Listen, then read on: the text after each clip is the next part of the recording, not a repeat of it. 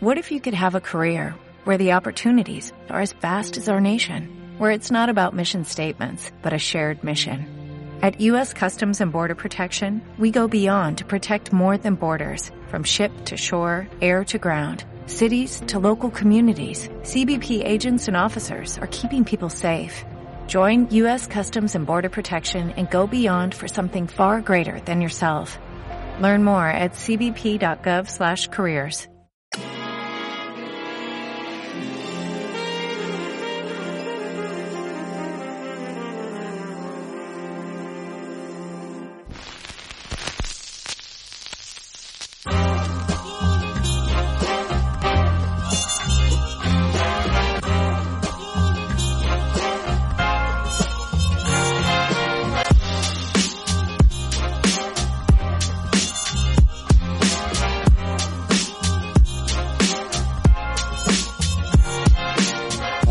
saludos a los que nos estáis escuchando tanto aquí en este formato espacio de Twitter como viene siendo de costumbre durante los últimos meses y en formato podcast aquellos que no podáis estar ahora en el directo y lo escucháis eh, a través de, de nuestras plataformas de, de podcast. Hoy la verdad es que, bueno, hay muchas cositas que comentarnos. Al final la bomba ha terminado por, por explotar. Parecía que se estaba haciendo derrogar, pero finalmente ha, ha caído. Donovan Mitchell ha sido traspasado.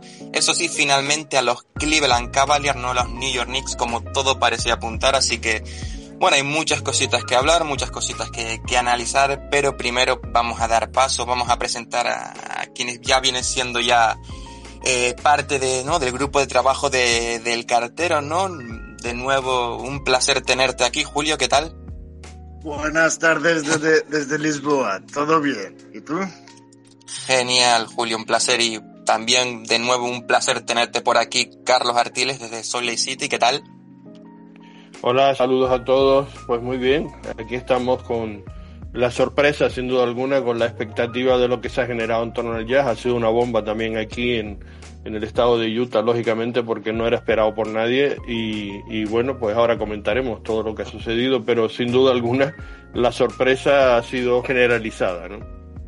De hecho, sí, Carlos, y ya, bueno, ya continúo contigo. Para los que no estén al, tanto todavía de, del traspaso, ¿no? Pues finalmente Donovan Mitchell ha sido traspasado a los Cleveland Cavaliers a cambio de un paquete por, eh, compuesto por Lauri Markkanen o Chayab Gaji, que fue la decimocuarta selección del pick de 2000, del, draft de 2022, y Colin Sexton, que llega mediante un nuevo acuerdo por cuatro años y 72 millones. Entre los picks, pues llegan las primeras rondas no protegidas de 2025, 2027 y 2029, además de dos swap picks correspondientes a los años 2026 y 2028. Es decir, finalmente no ha conseguido los cuatro, las cuatro primeras rondas que, que esperaba Ainge. Sí lo ha conseguido si contamos a Agbayi como, como un pick de primera ronda, como lo fue en, en este año. Pero es lo que tú comentas, Carlos, ¿no? Una sorpresa tremenda, ya no solo por, por no por la salida en sí de Novan Mitchell, ¿no? Porque bueno, había habido mucho rumor de que sí sí, de que sí no, de que podía empezar la temporada con, con los Jazz, por lo menos el training camp, sino un poquito por, por el destino final de Donovan Mitchell. Todo el mundo, todos los medios de comunicación ya estaban dando prácticamente por hecho que su destino iba a ser New York, como se llevaba hablando desde las primeras semanas en el que se entablaron negociaciones, pero finalmente en un golpe de efecto final inesperado, pero a su vez un poco similar a lo que pasó con Rudy Gobert, pues Donovan Mitchell ha acabado en, en, Cleveland. ¿Cómo ves el, el, el, traspaso, Carlos, más allá de, no, de esa sorpresa que yo creo que la mayoría, la gran mayoría de nosotros coincidimos? Sí, primero decir, sorpresa enorme, sorpresa enorme eh, en, en, todos los lados. Yo creo que prácticamente ningún analista de todos los que se decían muy cercanos a los negociadores, muy que, que tenían la primera fuente de información, etcétera, no se estaban enterando de nada.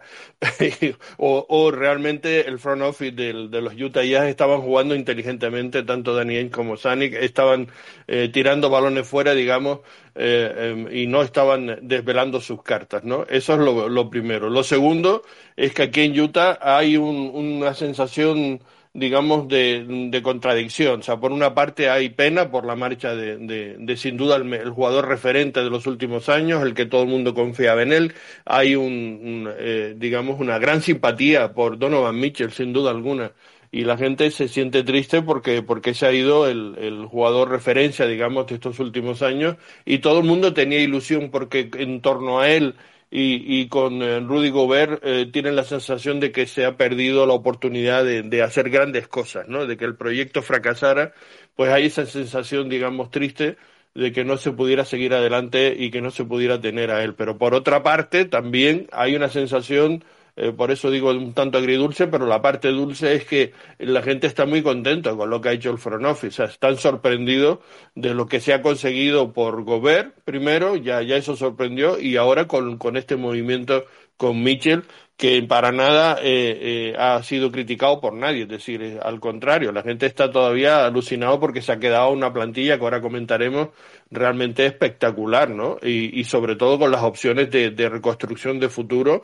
que era un poco lo que estaba buscando el front office y, y que lo han conseguido de pleno, porque como tú decías, hay que contar que con Chaya Valle realmente es ya un, un una selección, digamos, prioritaria. Entonces, eh, ha conseguido prácticamente el 100% de lo que quería eh, Danny Ainge y, la espera ha dado su fruto. Y por otra parte, también es comentario, y con eso termino en esta primera intervención, el fracaso total y absoluto de los Knicks, que claramente eh, estuvieron jugando con fuego y al final se quemaron. Es decir, porque era obvio que era la mejor opción para todos pero lo que no podrían ellos estar eh, pensando es que eh, eh, no se iba a mover, no iba a tener otras opciones sobre la mesa, y ya se estuvo diciendo y especulando. Y por otra parte, Cleveland estuvo inteligentísimo, los Caps, al, al, al, hace unos días anunciar que se retiraban de cualquier opción de, de empujar por Donovan Mitchell, y después resulta que es que lo tenían prácticamente amarrado, ¿no?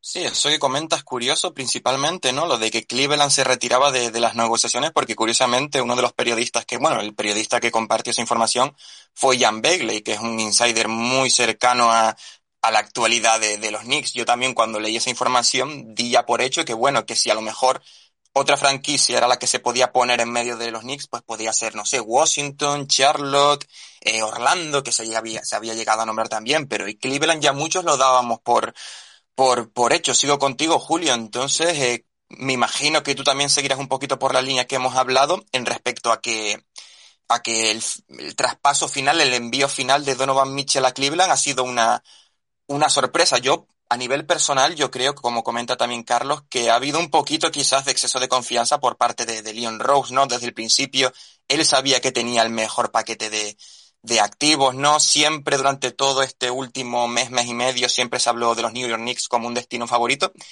pero a nada que dio Leon Rose ese ultimátum, entre comillas, que yo creo que fue más bien una medida de presión respecto a la renovación de R.G. Barrett, yo creo que Danny Ainge no se lo tomó como un, como una medida de presión, sino sabía que era un farol y dijo, bueno, pues ha aparecido Cleveland a última hora, nos ha dado más o menos lo que, lo que nosotros pedíamos, ¿no? Al final, como comentaba antes, son cuatro rondas si, sum, si sumamos a, a Valle.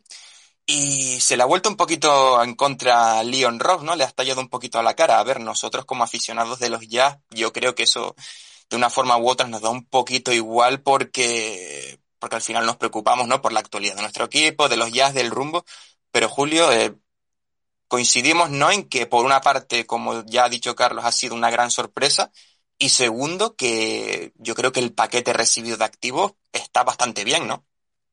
Sí, eh, yo también estoy sorprendido por cómo ha acabado el traspaso. Pensaba que terminaría en los Knicks y además ayer Bonarowski comentó en Sport Center que tras la renovación de Barrett que el general manager de, de Cleveland, que estaba en Nueva York, viendo el abierto de Estados Unidos, eh, le dijo que el martes llamó a Justin Zanuck para empezar las negociaciones y en 48 horas se cerró el traspaso. Lo bueno que tiene este traspaso es que Cleveland nos ha dado más rondas no protegidas, tres, y Liam Ross está ofreciendo solamente dos y por allí creo que salimos de, de cara a medio plazo porque los picks son desde 2025 a 2029 y ahora que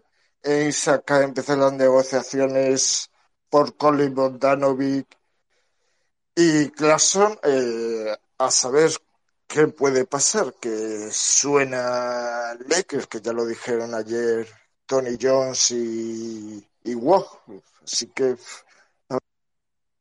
habrá que estar pendiente las próximas horas. En efecto, comentó Wox. Bueno, Wox lanzó dos cosillas, eh, nada más completarse el traspaso, ¿no? Una que yo creo que es un intento de excusa por parte de Leon Rose, ¿no? Afirmando que en su momento, a mediados de julio, eh, los Knicks habían ofrecido a Barrett, Mitchell Robinson, Obi Topping, más tres picks no protegidos por Donovan Mitchell.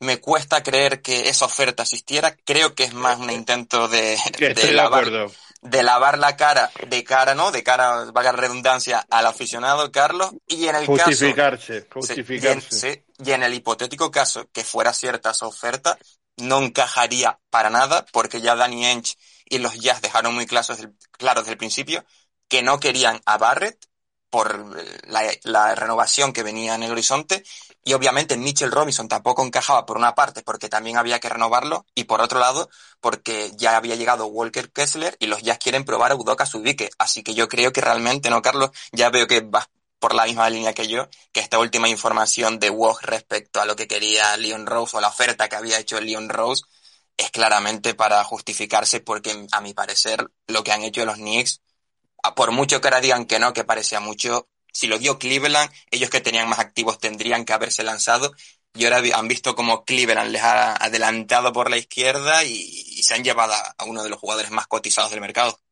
No, no, al gran cotizado de ellos, porque estaba claro que toda su apuesta era, eh, y toda la afición estaban locos porque fuera Mitchell a, los Knicks. Ha sido un fracaso estrepitoso de Leon Ross, no ha sabido negociar y efectivamente para mí esto lo, lo, justifica. Yo no me creo esa, esa historia eh, eh, para nada más allá de eso, de, pretender justificar que, que, es que realmente el Jazz no, no, no quiso vender a, no, no, lo quiso vender a los Knicks, cosa que, que es bastante eh, eh, absurdo. Desde luego, mm, mm, eh, a mí me parece que, que, la jugada, digamos, ha sido espectacular por parte de los Cleveland Cavaliers. Todo el mundo aquí coincide que ha sido un win-win, es decir, mm, sales muy bien Cleveland y salen muy bien los Utah Jazz. Es decir, esa es la, la por, por, eso ha salido esta operación y, y, de manera tan, tan espectacular, ¿no? Porque lo han encajado perfectamente y a los dos les funciona en las pretensiones de cada uno.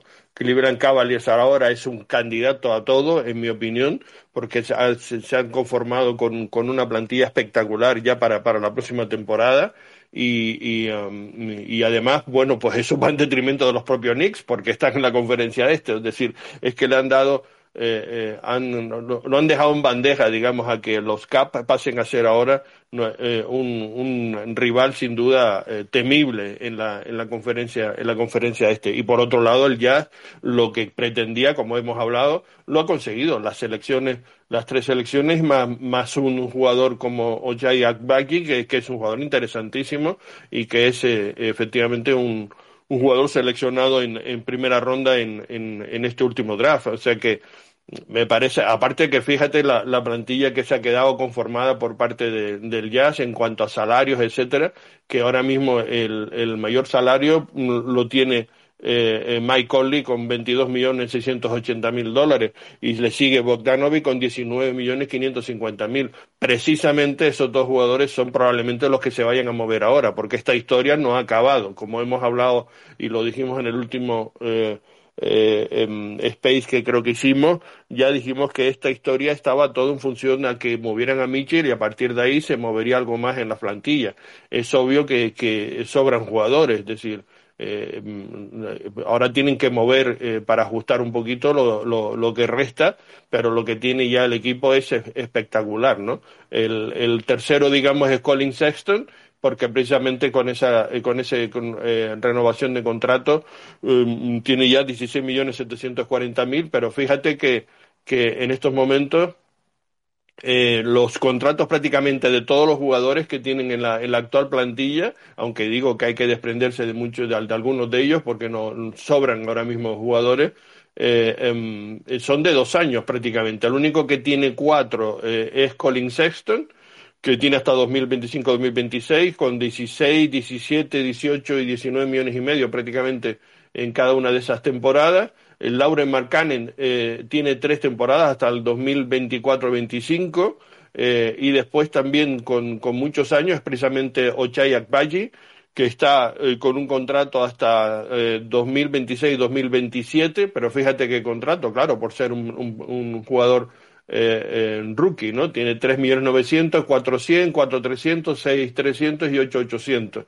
O sea que tiene un, un, margen para desarrollar tremendo como Walker Kessler, que salió de la operación eh, eh, anterior de Gobert, donde también tiene exactamente lo mismo por ser un, un jugador eh, digamos, de mm, eh, recién salido del draft, con 2.600, 2.800, 2.900, 4.800 y 7 millones hasta 2026-27. Eh, Eso es prácticamente lo, lo que tiene, digamos, comprometido el, el, equipo, o sea que está mm, limpio para reconstrucción con un, con un roster realmente espectacular. Y, y, y, bueno, si quieres repasamos rápidamente cómo, cómo está la cosa, es decir, los bases Mike Conley, eh, eh, Alexander Walker, Jared Butler, los escolta Colin Sexton, Jordan Clarkson, que para mí no va a salir, si quieres ahora lo comentamos también, porque algunos rumores dicen que se va a negociar por él. Yo creo que, que Clarkson no está eh, en, en, digamos, la negociación de salida, en mi opinión. Eh, y Ochai Albaji junto con Leandro Bolmaro y Johnny Yusak son los que están en las posiciones de escolta, como alero, pues Boyan Bogdanovic, Malik Beasley, Horton Tack, eh, Xavier Smith y Simón Fontecchio. Y después como ala pivot, Laurie Marcane, Jared Vanderbilt, Rudy Gay, que también para mí tiene que estar de salida, Stanley Johnson y, y Paris Bass. Y como pivot, Walker Kelke y Udo Kasibuki. Quizás ahí estemos un poco cortos y, y habrá que buscar algún refuerzo con esos intercambios que se busquen, ¿no? Sí, porque concretamente ahora, y bueno, hilando un poquito lo que dice Carlos y lo que tú decías antes, Julio, es que tras el traspaso con Cleveland, los Jazz tienen 17 contratos garantizados, lo que significa que algún jugador va a tener que salir, sí o sí. Los cuatro nombres que más han sonado han sido los de Boyan Bogdanovic, eh, Mike Conley, Rudy Gay y, y, Jordan Clarkson, que como tú dices, Carlos, yo creo que tanto por cariño que le tiene la afición como un poquito de mentor, ¿no? De, de veterano en la plantilla, yo creo que es el jugador por el que deberían de, de, apostar. Pero siguiendo contigo, Julio, respecto a los movimientos, bueno, eh, paralelamente al traspaso de, de Donovan Mitchell, pues salió Tony Jones, en un tuit creo que directamente dijo algo así como que estemos muy atentos a lo que pasa en, en Los Ángeles, concretamente, concretamente eh, en los Lakers, porque parece que todavía la opción de que llegue a Utah Russell Westbrook a cambio de eso, de dos o tres con, contratos, para equilibrar salarios y a cambio también algún pick de primera ronda que pueda acabar en Utah, pues a día de hoy parece lo más, lo más probable, ¿no, Julio? ¿O crees que todavía Danny Ainge, como ha pasado con Rudy Gobert y como ha pasado con, con Donovan Mitchell, pueda haber otro tercer equipo ahí interesado que a última hora ayude a, a los Jazz a liberar eso, algún contrato y recibir también alguna ronda? No me sorprendería porque una de, uno de los objetivos de Dani era liberar espacio salarial y Lakers eh, necesita mover a Westbrook eh, por tema de que no está funcionando allí. Así que, que no, me so, no me sorprendería que intentase coger algún pick de Lakers y cortar a Westbrook y otra cosa que han conseguido Zanik y Ains, que era importante, era eh, rejuvenecer el equipo. Yo creo que a medio y largo plazo eh, va a estar interesante eh, porque la mayoría de jugadores eh, son muy jóvenes, no han llegado todavía a su máximo y se están desarrollando. Y a eso le sumas las las 13 rondas que ha conseguido con los dos traspasos eh, la Fronofix y tiene buena pinta, aunque el próximo año a priori no vamos a ganar muchos partidos, pero vamos a ver cómo qué rendimiento dan los jóvenes que hemos traído. Yo, yo, pues yo no, yo no apostaría que no, que no se va a ganar partidos el próximo año. Yo creo que hay una buena plantilla, ¿eh?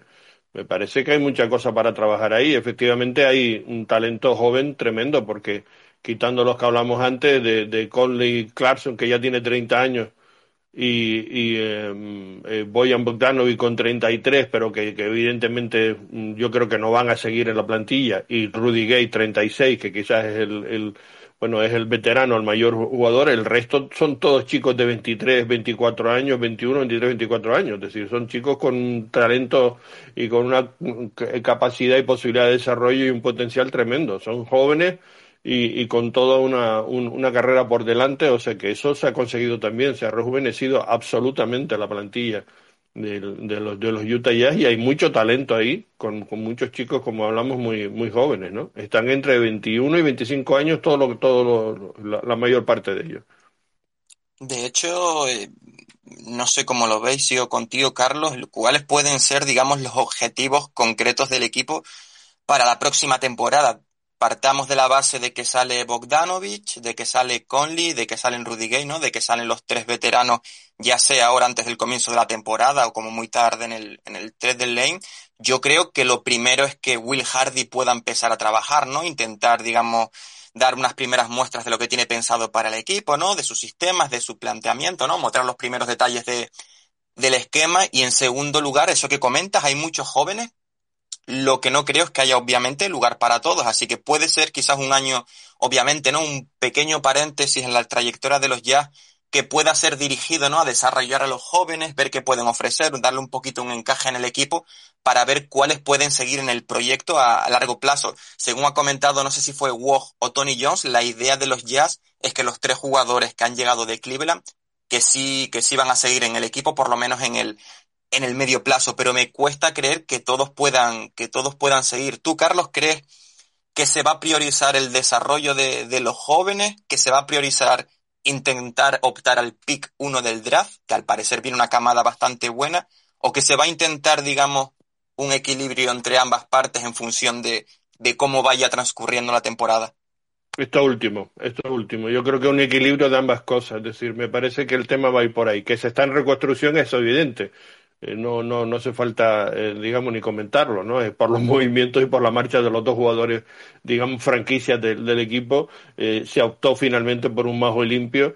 Yo lo comentamos, sobre todo después de la marcha del, del técnico. Eso fue lo que, digamos, la, la espoleta que, que se dijo, bueno, pues eh, vamos, vamos a reconstruir porque no podemos seguir en esta situación y era eh, imposible de sostener esa relación entre Mitchell y, y, Gobert en el vestuario, ya lo hemos comentado también, que eso ha sido el detonante, digamos, del por qué se quiso eh, cambiar absolutamente todo y pasar a una reconstrucción absoluta.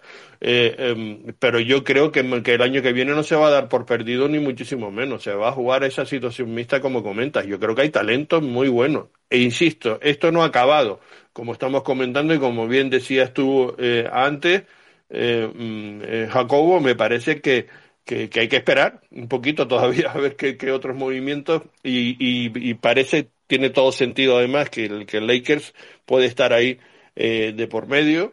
Eh, porque ellos necesitan también eh, hacer el movimiento de Westwood. Lo que no sé cómo quedará eso, cómo podría encajar. Eso ya sí que me, me pierdo un poco. Es, no, no, no es fácil ver esa situación y, y, qué tiene que pasar. También es cierto, como estamos comentando, que es que eso, le sobran jugadores a la plantilla del Jazz y, y, bueno, eso va a significar pues eso, pues puede haber movimientos en, en, en ese sentido y yo creo que todavía nos esperan eh, algunas situaciones más y creo que pronto, porque también hemos comentado que se necesita ya eh, que Will Hardy tenga claro más o menos con qué va a contar, ¿no? Cuál, cuál va a ser el proyecto para el año que viene, porque estamos ya en, en las previas de la temporada, ¿no?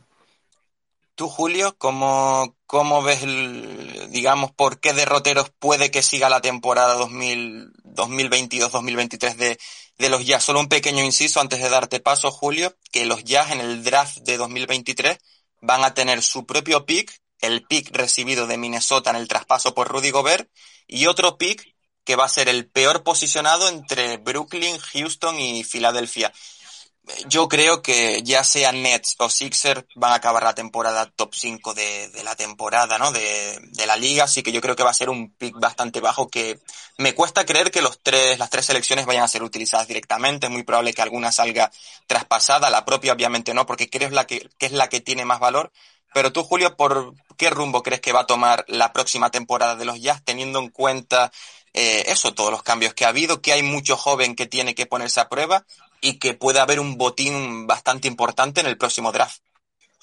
Pues yo creo que lo principal va a ser eh, afianzar el liderato de Will Hardy, que se lo dará a Danny Ainge una vez se haya movido a jugadores que posiblemente sean traspasados.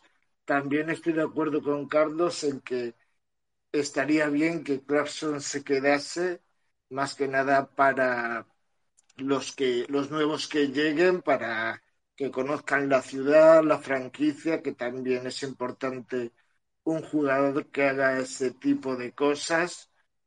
Y luego está eh, ver eh, a Hardy como entrenador, que va a ser interesante, eh, porque es su primera experiencia como entrenador principal y también es, el más interesado en que vayan las cosas bien y saquen lo mejor de cada jugador. Y luego ya esperar a veamos cómo va la temporada y luego en función de eso, eh, como se comentó, eh, y Zanik irán a por el mejor jugador en el draft. Pero vamos, estoy ilusionado con la próxima temporada.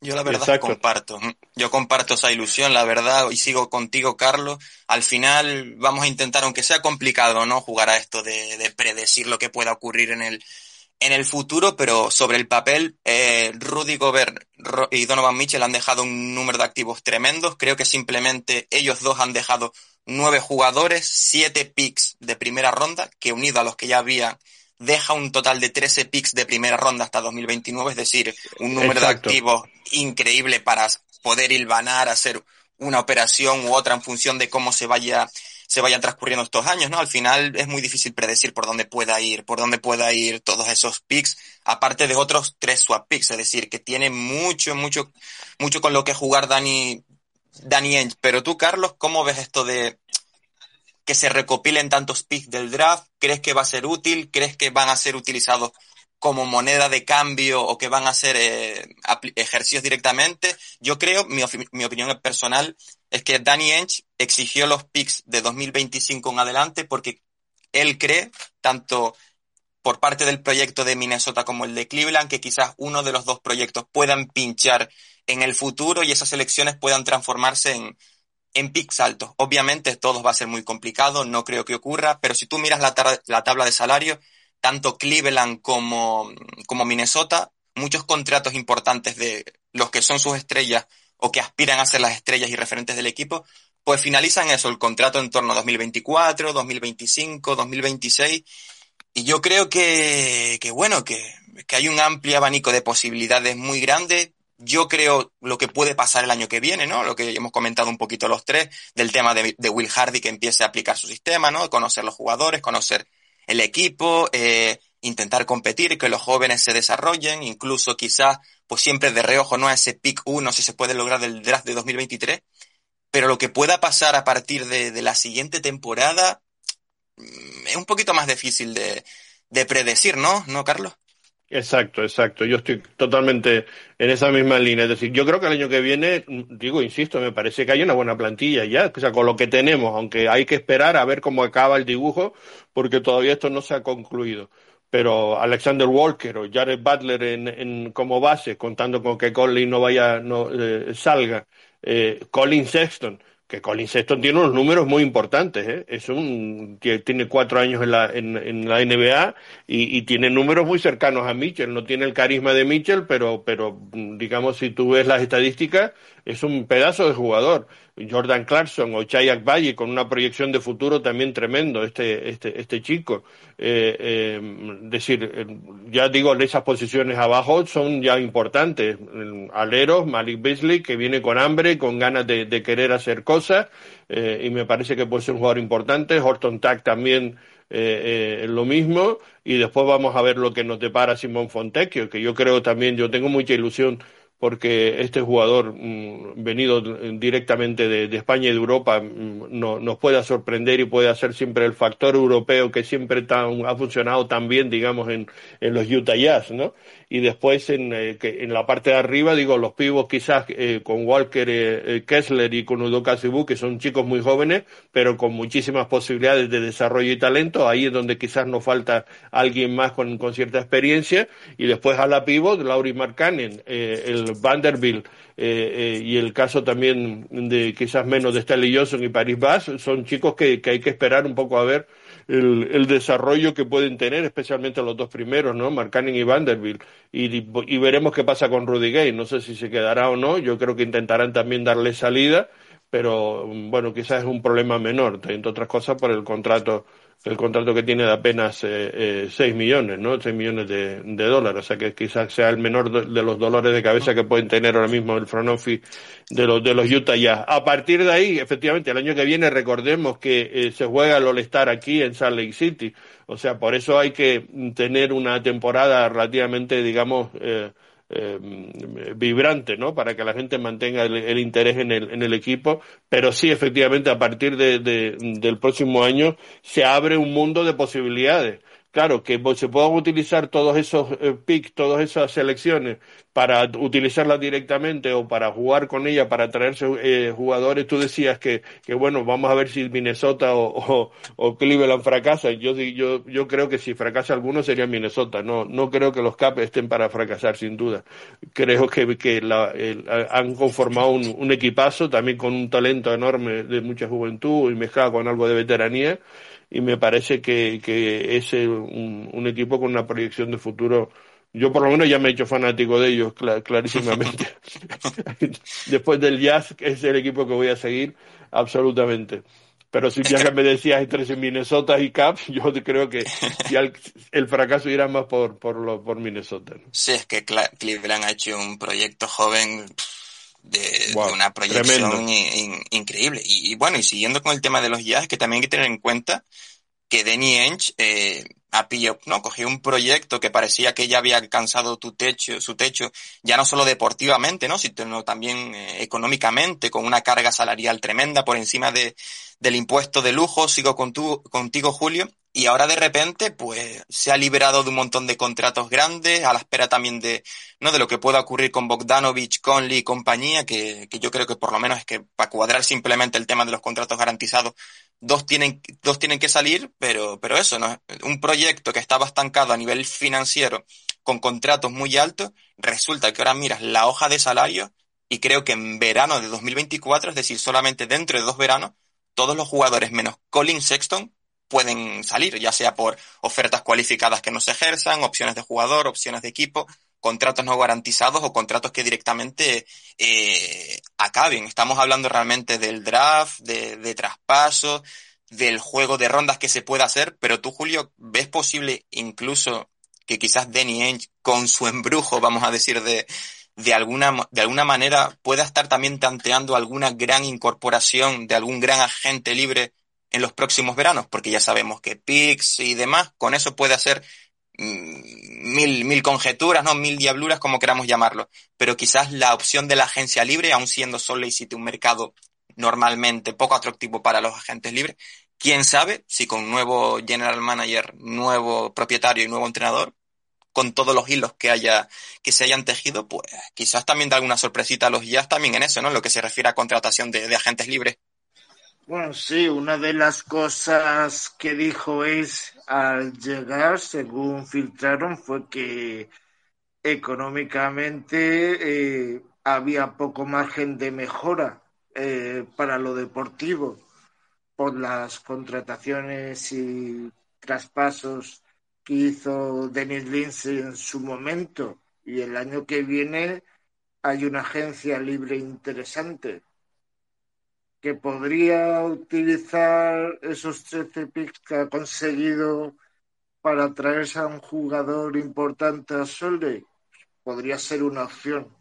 ¿Tú, Carlos, ves la opción de la agencia libre posible a nivel de, bueno, agencia libre obviamente siempre va a venir alguien. Me refiero ya a también intentar que el salto cualitativo también se dé desde la agencia libre con un, con un gran nombre.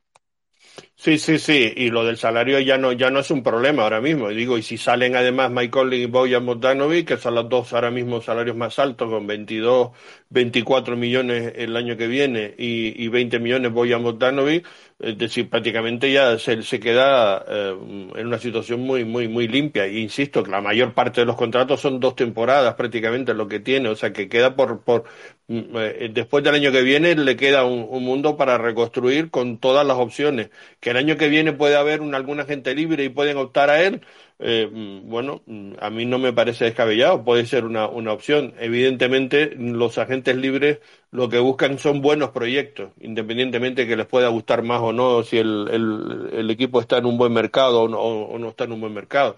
El ejemplo es San Antonio, los Spurs, por ejemplo, ¿no? que fueron capaces de atraer, siendo un mercado pequeño, pues eh, eh, jugadores interesantes cuando ellos han tenido un gran proyecto.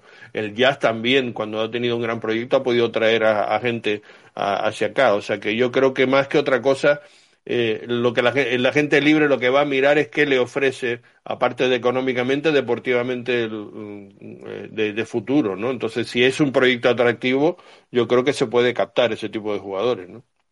Sí, yo creo que, bueno, mm, también es verdad que si el resto de jugadores, ¿no? De, de franquicias ven un poquito cómo se están haciendo las cosas, que, que se están haciendo movimientos interesantes, que la proyección del equipo puede ser al alza, si es cierto que algún jugador, un agente libre, no pueda recalar, quiera recalar en el equipo, como en su momento lo, lo hizo Boyan, Boyan Bogdanovic, ¿no? Ya recapitulando un poquito, ¿no? Para, para terminar, que bueno, llevamos más de media horita, que es lo que más o menos tenía pensado, pero bueno, si se habla de más es que hay cosas interesantes de, de las que comentar. Entonces, para la, la última ronda, Carlos, sigo contigo. Te voy a hacer eh, dos preguntas dando por hecho ya que obviamente la reconstrucción no se va a poder evitar. Eso no quiere decir obviamente que no, que no se compita, sino que ya sin Rudy Gobert, sin Donovan Mitchell en el equipo comienza una nueva era en los Utah Jazz, liderada por Will Hardy desde el banquillo.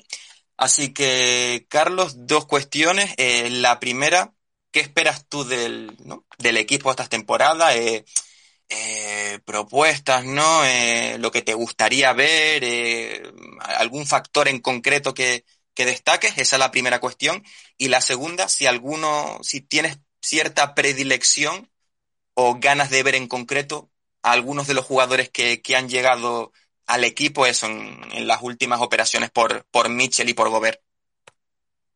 Hombre, yo digo, eh, insisto que yo tengo ilusión por el próximo año. Creo que hay suficiente eh, eh, cosas para ilusionarnos. Gente joven con muchísimo talento y, y a mí me, hombre, quizás el que más me atrae es Colin Sexton. Me parece que es un jugador muy, muy, muy interesante y después ver qué puede hacer Akbayi también en, en los minutos que vaya teniendo. En, en, en, el equipo. Después también la apuesta por Malik Beasley, que, que él está queriendo demostrar cosas aquí. Simón Fontecchio, sin duda alguna, también va a ser otro, otro jugador a, a seguir y muy interesante en, en, en esta próxima temporada y después los, eh, los ala pivot, que yo creo que también son, eh, tanto Marcanen como Vanderbilt, también son jugadores que están eh, eh, para desarrollarse. A mí también me gusta mucho eh, a Subuike. A mí cuando ha salido el, en, en, la pasada temporada, los minutos que estuvo después de las lesiones que ha tenido, me parece que es un jugador con muchísimo talento. También es, es otro jugador que me parece interesante.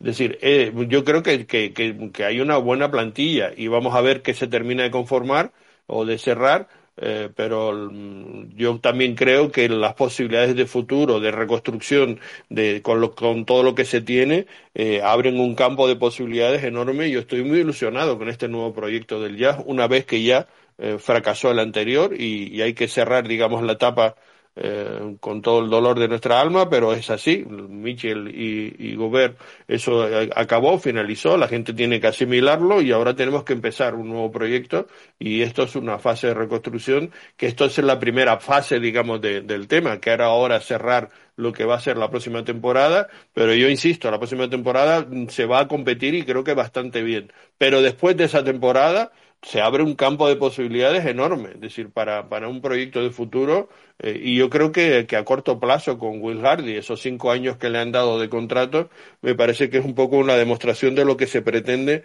eh, de margen que se ha dado el front office, eh, Danny Ainge, para, para montar un proyecto realmente atractivo y, y, y de competir al máximo, ¿no?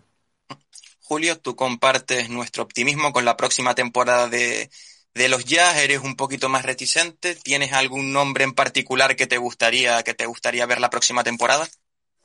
Pues eh, pienso igual que vosotros, que la temporada que viene va a ser interesante para ver el rendimiento de cada jugador e históricamente no nos ha ido mal las reconstrucciones. Después de Stockton y Malone eh, tuvimos un par de años malos, pero luego ya con las incorporaciones de Deron Williams, Krilenko y posteriormente eh, con Hayward y luego con Donovan. Así que eh, no me extrañaría que en tres años o dos años volvamos a tener un equipo competitivo para estar eh, en puestos de playoffs y a medio y largo plazo eh, ya tenemos eh, assets para poder seguir consolidando el proyecto. Yo la verdad estoy muy satisfecho con lo que está haciendo, con lo que están haciendo Zani Ains este verano y falta por ver eh, qué ocurre con Conley Bogdanovic, que serán los siguientes en salir, lo más seguro. Sí, de hecho comparto tanto el optimismo con, con, el futuro del proyecto, porque al final es lo que hemos comentado a lo largo de todo el episodio, ¿no? Han llegado jugadores y picks de sobra como para poder construir algo bastante competitivo en los próximos años. Hay un abanico de opciones que se va a multiplicar en función y, eh, y según vayan pasando los años, tanto a nivel del desarrollo de los jóvenes como como de lo que se pueda usar con, con esos picks, ¿no? Y también comparto, obviamente, la satisfacción de, de, de cómo se ha hecho el, el trabajo desde la oficina. Eh, hubo una frustración muy grande por cómo finalizó el proyecto, porque al final da un poquito la sensación, ¿no? De que de que no se ha cambiado el proyecto tanto por falta de competitividad, sino por la rotura interna, la ruptura interna que hubo de, de química, ¿no? Y bueno, Exacto. ahora con todo lo Exacto, ahora con todo lo que ha llegado, más la insistencia de Will Hardy y tanto de Niench, que han dejado muy claro desde el principio, que quieren trabajar muy bien la labor humana, ¿no? El tema de que haya buenas relaciones internas, y yo creo que ese es un problema, ¿no? Que se arrastró desde la época de Kool Snyder, que sí. ahora se va a intentar acabar con, con Will Hardy, o sea, tanto a nivel deportivo como financiero, o sea, como financiero, como el tema este cada vez más importante, ¿no? De, la química interna y demás, que, que al final es un pilar fundamental del éxito del equipo, pues poquito a poquito ahí la primera piedra se ha puesto muy rápido, al final los, entre un traspaso y otro ha habido una diferencia, no sé si exacta o casi exacta de, de dos meses y ya como, como, como, hemos comentado, ¿no? A la espera de, de lo que ocurra con los Bogdanovich, Conley, Rudiger y compañía, pues ya el equipo se pueda poner a trabajar y centrarse eh, concretamente en, en, en, la próxima temporada, que yo creo que es un poquito todo lo que ya estamos esperando, ¿no? Eh, Carlos, estamos ya con ganitas de, de ver, aunque sea el primer partido de pretemporada, para ver cómo, cómo empieza a rodar el equipo, ¿no? Con los dientes largos, con los dientes largos. No, como conclusión te digo que esa sensación agridulce evidentemente está. Es decir, la gente se quedó un poco frustrado porque el proyecto era ilusionante, el de, el de Gobert con Quinn Snyder al frente como técnico y con, y con Donovan Mitchell como gran figura, evidentemente generó frustración y, y eso un poco es el dolor que queda en la afición y en el ambiente aquí. Pero no ha habido ni una sola queja ni un solo reproche, te, te, te, te aseguro, en el ambiente aquí en, en, en, el estado de Utah y en Salt Lake City en torno al gran trabajo que se ha hecho. Es decir, la, la gente, todo el mundo coincide que es espectacular lo que se ha conseguido por, por el traspaso de estos dos jugadores y, y hay mucha ilusión por verlo ya y muchas ansias por ver a ver cómo, cómo se prepara este nuevo proyecto del, del jazz, que todo el mundo ya también es consciente que esto no va a ser para el año que viene, sino que va a durar un, un, un, algunos años más en, en, conformar un nuevo proyecto, pero que, el, que, que se tiene muchas eh, digamos, eh, muchas opciones para hacer un, un, gran proyecto ganador otra vez, eh, eso está todo el mundo convencido y por eso hay mucha ilusión, mucha esperanza aquí, ¿no? Exacto, ahí es hora ya de mirar para adelante y como hemos comentado, asset activos, piezas, eh, picks del draft, hay para dar y regalar para hacer la competencia a Sam Presti y ya poder mirar al futuro, por lo menos con un poquito no más de optimismo tras romper con esta, con esta frustración que, que compartimos todos los aficionados de, de los ya recapitulando ya entonces un poquito para poner el punto y final al, al espacio, al directo, al, al podcast, quienes lo estén escuchando a posteriori. El empezó septiembre con el traspaso que tanto se había venido cocinando, ¿no? De Donovan Mitchell. Finalmente el escolta jugará en los Cleveland Cavaliers. A cambio, los Utah Jazz recibieron un paquete compuesto por Colin Sexton, quien llegó mediante un acuerdo por cuatro años y 72 millones de dólares. Lauri Markkanen, Ochai Abayi, que fue el pick 14 del draft de 2022, y aparte tres primeras rondas sin protección de los años 2025, 2027 y 2029 y dos swap picks de los años 2026 y 2028 que también además se unen a, a los que ya habían llegado en la operación por, por Rudy Gobert con, con Minnesota, es decir, hasta 2029 el equipo tiene 13 picks de primera ronda que poder utilizar como mejor crea conveniente para construir el proyecto, además de una extensa nómina de, de jóvenes que seguir desarrollando, de, que empezar ya a desarrollar este año y ver qué cabida puedan tener o no en el, en el proyecto en función obviamente de la evaluación, de los objetivos y de cómo se vayan, digamos, eh, cómo vayan pasando las la, las temporadas. Así que hasta aquí, de nuevo, gracias a todos los que habéis estado ahí al otro lado escuchándonos y sobre todo, y como siempre, un placer y un agradecimiento, agradecimiento tremendo a Carlos Artiles por haber estado aquí de nuevo con, con nosotros charlando un ratito de los jazz. Muchas gracias por pasarte.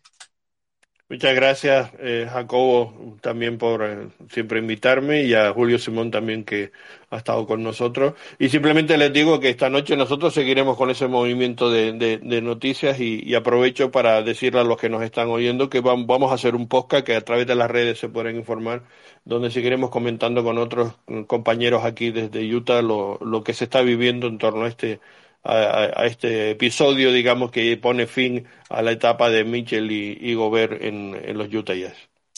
Eso, pasaros atentos a nuestras redes sociales, que si no nos da, que si el sueño no puede con nosotros, a ver si Julio y yo también nos podemos pasar un ratito a, Ojalá, a, a charlar. Yo, si no, tiraré de cafetera y a ver si, si es posible, aunque sea pasarse un ratito por ahí. Y eso, Julio, también a ti un placer tremendo por, por tenerte de nuevo por aquí. Ya, yo ya no sé si seguir con los agradecimientos porque al final ya somos ya parte de la misma familia, pero bueno, siempre es bueno, eh, digamos, rendir cortesía un poquito, ¿no? A quienes, a quienes ayudan a que esto, a, a, a, a que esto se haga posible, Julio. Así que nada, de nuevo un placer tenerte por aquí. Muchas gracias, Jacobo. Yo creo que sí me pasaré, que termino de trabajar a las 3 de la mañana hora de Portugal, así que eh, pues seguramente me una para escuchar el directo de Carlos. Y nada, muy contento siempre de participar con vosotros dos y en tu podcast. Y nada, a seguir atento a la actualidad para ver qué plantilla final se le queda a Will Hardy y también ver en la práctica sus intenciones que comentó en la rueda de prensa que hizo con él cuando fue presentado como entrenador, que va a estar eh, muy entretenido